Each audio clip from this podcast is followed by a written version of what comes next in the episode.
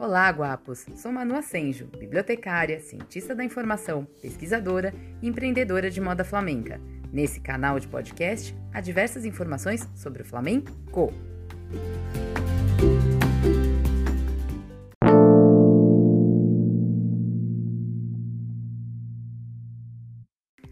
Tal dia como hoje, ou tal dia como hoje, em 4 de junho, nascia Pilar López Julves, em San Sebastián, Espanha.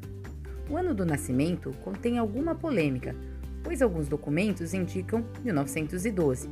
Entretanto, alguns investigadores indicam que foi antes, em 1907.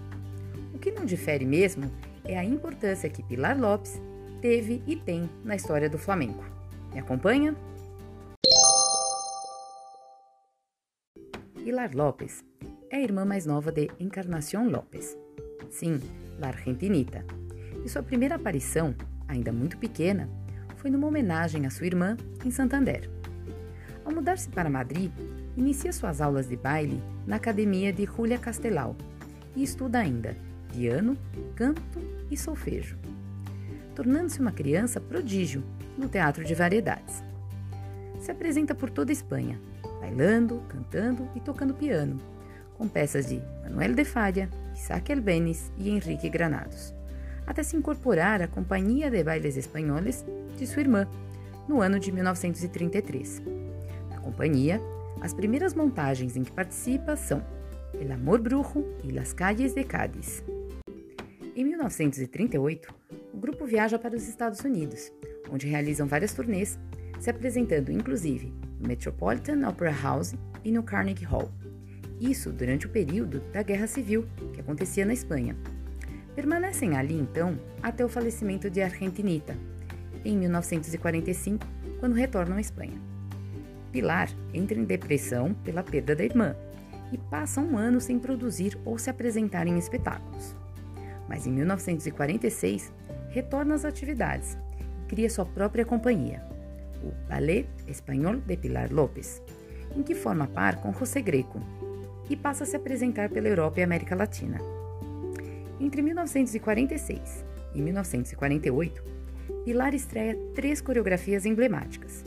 A primeira, Os Cabales, com destaque para soleares e seguirilhas com castanholas. A segunda, Flamencos de la Trinidad, com baile por canhas. E a terceira coreografia, El Zapateado de Perchel.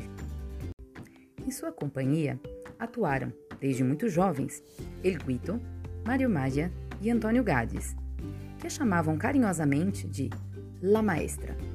Mas trabalharam ali também Manolo Vargas, Roberto Ximenes, Alberto Lorca, Paco de Ronda e Farruco.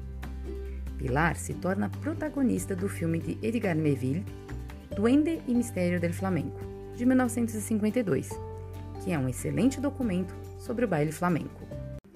Pilar Lopes trabalha e se casa com o cantor e diretor de orquestra Tomás Rios e se destaca como bailarina, bailaora e coreógrafa, usando do seu imenso conhecimento, os movimentos grupais e senso de teatralidade. Preferiu usar mais as sapatilhas do que os sapatos de flamenco, como chegou a afirmar José Greco. Pilar manteve sempre a memória de sua irmã, La Argentinita, em suas apresentações e preservando itens em sua casa como um santuário.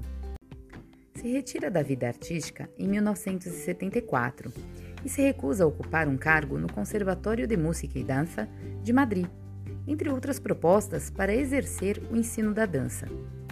Recebe inúmeros prêmios e condecorações na Espanha, como a Medalha de Ouro del Círculo de Bellas Artes e a Cruz e o Laço de Dama de la Orden de Isabel la Católica e El Compás del Cante 1989, entre outros países da Europa e pelas Américas. Pilar Lopes falece no dia 25 de março de 2008, em Madrid, na clínica La Luz, com 95 ou 101 anos de idade. Acesse a playlist Pilar Lopes no perfil Flamenco por Manu Asenjo e ouça gravações dessa artista com seu ballet espanhol e a Orquestra Sinfônica Espanhola. Quer falar comigo? Escrever mandar sugestões ou corrigir alguma informação, entre em contato pelo Instagram, arroba manu.acenjo.arte, mesmo, ou através do link na descrição. Espero vocês no próximo episódio. Hasta pronto, guapos!